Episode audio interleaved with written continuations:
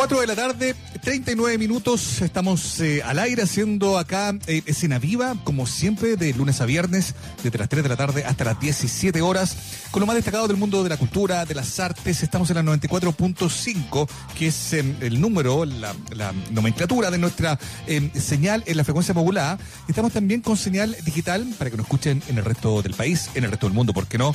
En em, radiosach.cl, el sitio oficial de la radio donde además quedan alojadas, quedan archivadas, quedan colgadas las entrevistas, las conversaciones, los datos, las noticias que vamos comentando con Muriel Riveros acá en la radio. Llega el momento de hablar con alguien que debo hacer un disclosure, como dicen los gringos, una, una suerte como de revelación, ¿no? Eh, eh, es un amigo, yo lo quiero mucho eh, y lo admiro mucho también. Y en esas condiciones que mm, nos ponemos al teléfono a esta hora de la tarde con el gran Jean-Philippe Breton. Jean-Philippe, ¿cómo te encuentras la tarde en la que probablemente sea la comuna más cuarentenada de la historia de la humanidad? Amigo querido, qué rico escucharte, un abrazo grande, qué bueno poder hacer como una réplica de cómo nos conocimos, ¿eh? como yo entrevistándote ahora de vuelta, saludos bien también allá, espero que estén locos. Gracias. De acá Oye, estamos, grande. cuarentenados, eternos. Qué locura, ¿no? Oye, bueno, yo yo lo sé, pero tengo que hacer ejercicio para que para que pongamos en contexto esta conversación. Eh, eh, JP, ¿cómo ha sido para el tema de, lo- de la cuarentena, desde lo doméstico hasta lo profesional y desde lo musical hasta lo que mm, también es parte de tu oficio en la televisión? ¿Cómo has logrado coordinar todo? ¿Te ha resultado fácil? ¿Ha sido desafiante? ¿Ha sido eh, muy cambiante todo? ¿Cómo lo has vivido? Pucha amigo, yo creo que como, como todo y todas, pues, días buenos, días malos, hay días en los que uno despierta diciendo que rico tener este espacio para releer el libro olvidado o para hacer las cosas que el día a día y la vorágine no te van permitiendo. Y otros días en los que uno dice, puta, ¿a ¿dónde vamos a llegar con esta incertidumbre? ¿Qué está pasando? ¿Será esto el fin o no? Mm. Eh, pasa de todo, pero en general me he mantenido súper súper equilibrado y contento de, de tener esta oportunidad de reencontrarse tanto con uno también. Y en ese sentido, em, Jean-Philippe, em, en esta posibilidad de encontrarse con uno, ha conseguido también con, entrando primero en materia como musical. Yo creo que eso es lo que, bueno que seríamos, sería bueno que lo fuéramos ordenando de ese modo. Entrando en, esa lógica de reencontrarse con uno, eh, eh, ¿cuánto sentido te ha hecho las canciones que estás adelantando de lo que va a ser tu cuarto disco? Hay algunas que tienen un tono muy personal, hay algunas que de hecho, probablemente habi- habiendo sido escritas en otro momento, han calzado muy bien con el momento que estamos viendo, reflexión, de introspección, de mirarse adentro, de volver al origen. ¿Cómo lo has leído tú? Así tal cual, amigo, se nota que nos conocemos. claro, porque efectivamente pasó eso. Las canciones, eh, muchas de ellas están escritas, incluso algunas hace un año y medio. Incluso canciones que postulaban para formar parte de los discos anteriores, que no pasaron el, casting en ese momento y quedaron para este disco, y que han tenido como una resignificación importante. Eh, y que, no, que no, no es oportunista, no tiene que ver con hablar del contexto en el que estamos ahora o acomodar las letras para eso sino que efectivamente mi disco nuevo, Anima Mundi, se trata del tiempo-espacio y todas las variantes que hay ahí, en viaje, posibilidades de viaje en el tiempo-espacio, reencuentros, viviremos las mismas vidas, será este un ciclo eterno, muy inspirado en Dark también como en la serie que yo vi que me, me gustó caleta. Entonces como que todo esto que vivimos ahora también tiene un carácter un poquito armagedónico, así medio apocalíptico, lo que uno dice, "Chuta, a lo mejor será que este sea siempre el fin y estamos como permanentemente encontrándonos con el fin y no sé, trato que mis canciones retraten eso. Jean-Philippe, estamos conversando con Jean-Philippe Quetón a propósito de que se viene Anima Mundi, pero también estamos hablando de a veces que lo vamos a escuchar en este espacio también.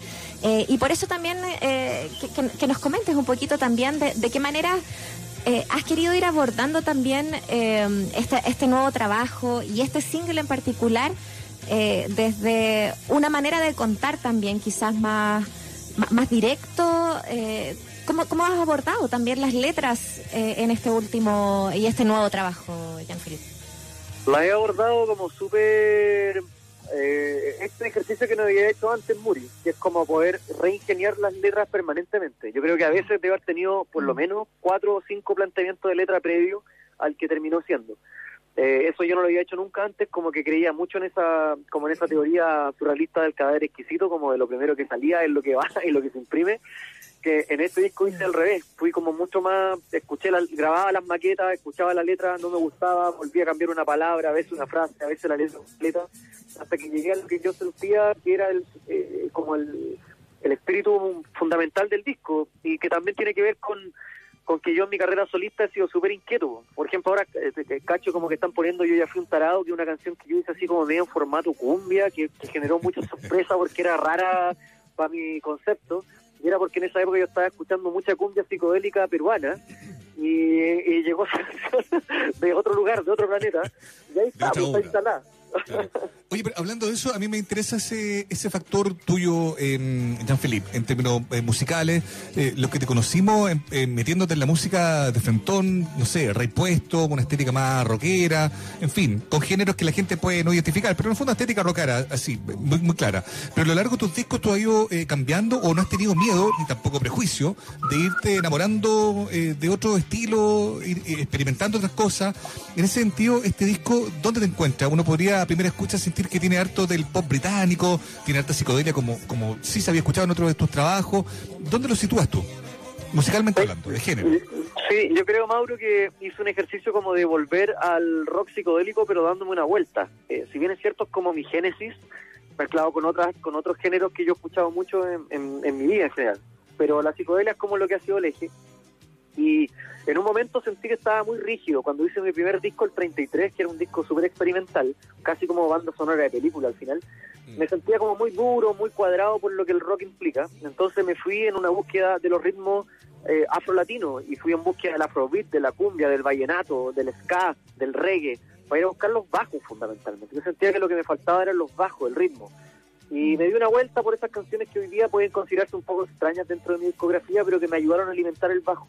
Y ahora volví en este cuarto disco al rock psicodélico, pero con un mayor concepto rítmico, creo yo. ¿Cachai? Como que, el, ah. como yo denomino, el, poto de las canciones, el sustento, la base, tiene otra energía distinta a la que tenía al principio y por eso agradezco esa búsqueda que hice, que para algunos fue como un poco confusa, pero para mí como compositor me ayudó mucho. Mm. Jean-Philippe, y de alguna manera eso también eh, va, va siendo un poco parte de lo que, lo que estás haciendo tú en lo personal, porque, porque la música eh, ha sido una parte importante de, de, ti también como comunicador. Yo creo que, que muchas personas te conocen especialmente como en tu faceta de periodista y comunicador, eh, pero, pero siento que aquí también hay un vehículo. Para mí, Jean-Philippe, perdona Muriel, reforzando lo tuyo, es músico antes que cualquier otra cosa. Pero sí, por eso te digo, porque, porque además intenta comunicar, o sea, creo que es un muy buen comunicador, debo decirlo. Eh, y de alguna manera la, la música eh, es un súper buen vehículo también para hacer otro lenguaje. Eh, y, y, esto de explorar en formas eh, es súper interesante también, que quizás nuestros auditores ahí pueden, pueden escuchar tu experiencia eh, de lo que significa como a nivel comunicador en el fondo. Eh, eh, ir como deambulando entre experimentar en la vida en general, ¿no? Sí, sabes que qué bueno que, que, me toquen este tema, por eso Escena Viva es un programa tan bueno, ¿no? Pero pasa, pasa eso también, pasa como la, la sensación de no sé, como que muchas veces yo me cuestionaba, por ejemplo, en el ámbito estrictamente periodístico o comunicacional, si se puede llamar así, yo me cuestionaba el hecho de tocar tantas teclas, como que pucha, igual me podía sentir cómodo haciendo un programa como La Noche Nuestra, que es más magazine, y mm. después podía estar haciendo un programa de entrevistas más periodísticas, como lo fue Mentiras Verdaderas, no sé, eh, y me cuestionaba eh, tal vez el hecho de definirse un poco más, como decir, ya, voy a elegir mm. esta beta y en esta beta es la que camino. Pero creo que a la larga, la, sin, sin darme cuenta, ¿cachai? Sin darme cuenta, creo que una de las virtudes de, mi, de ambas carreras, musical y, y en la tele, ha sido la experimentación, el atreverse, mm. el, cambiar de un programa a otro y de un disco a otro como si, como si nada tuviese relación alguna y creo que a la larga, a la larga, a la postre, quizás cuando ya no esté aquí, vas a ser como una virtud de, de lo que yo hice, ¿cachai? Como, puta, este mm. buen se atrevió a cambiar cosas de su propia carrera cuando no cuando no se debía hacer. Claro, cuando todo indica que uno debe tener un perfil eh, y hacer un estilo de música y tener un estilo de conducción, un look o lo que sea, bueno, evidentemente en tu caso es la comprobación más clara, siento yo, y, más virtuosa también de que se puede hacer eh, distintos, de poder recorrer distintos caminos sin, sin perder tu esencia, digamos, ¿no? Y hablando precisamente de eso, tomando en cuenta que hablamos con, con un comunicador, como bien decía la Muriel, estamos con Jean-Philippe al teléfono, Jean-Philippe Critón al teléfono acá en Escena Vía. Cuéntanos cómo ha sido la experiencia de la tele. Tú cerraste el 2019 con, con noticias un poco ingratas dentro de lo que te tocaba hacer en televisión, un par de programas que tú hacías eh, eh, se cerraron eh, por, por, distintos motivos, y eso te dejó un poco en un limbo, digamos. ¿Cómo ha ido cuajando aquello en, en este 2020, por lo pronto tampoco muy estable, digamos, pero también quizás desafiante para explorar otras cosas. ¿Cómo ha sido?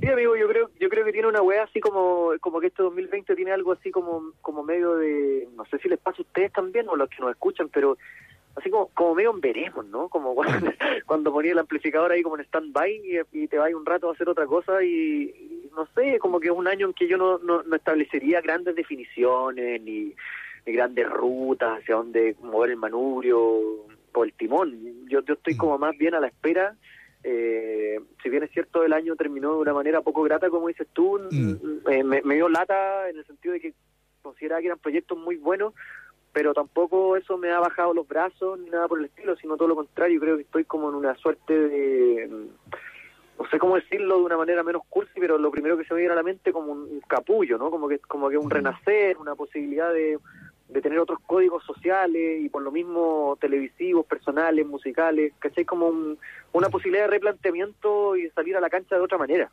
Claro. Bueno, por lo pronto estamos viendo en pantalla esta semana, disculpa Muriel, en, en, el material de, televisión, ¿cierto?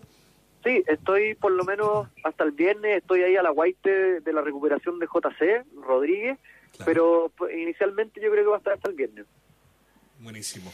Oye, tenemos un poco de, tiempo todavía y lo que queremos hacer, Jean-Philippe, para, para despedir esta conversación y para agradecerte es que seas tú mismo el que mm, le comente y presente a la gente que nos está escuchando esta canción a veces que es adelanto de este nuevo disco. que ¿Cuándo debería estar saliendo todo esto, Jean-Philippe?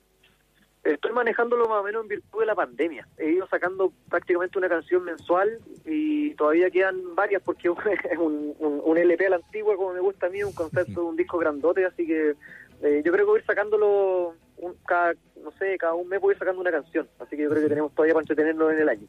Buenísimo. Así que por favor, tú mismo el que presente la canción, Jean-Philippe, y te agradecemos el tiempo y la cortesía de haber contestado el teléfono de Escena Viva. No, gracias a usted, Mauro. Muchas gracias. Un abrazo, gracias muy eh, larga vida ahí a Escena Viva y, los dejo ahora escuchando mi nueva canción que se llama A veces de mi disco Anima Mundi que ah, lo voy a presentar grandilocuente, no más que importa. Para mí es la mejor canción que es.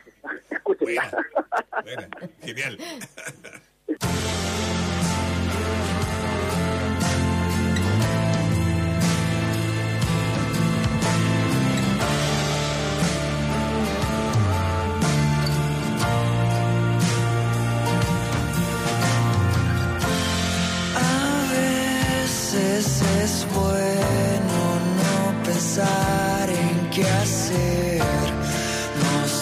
tiempo para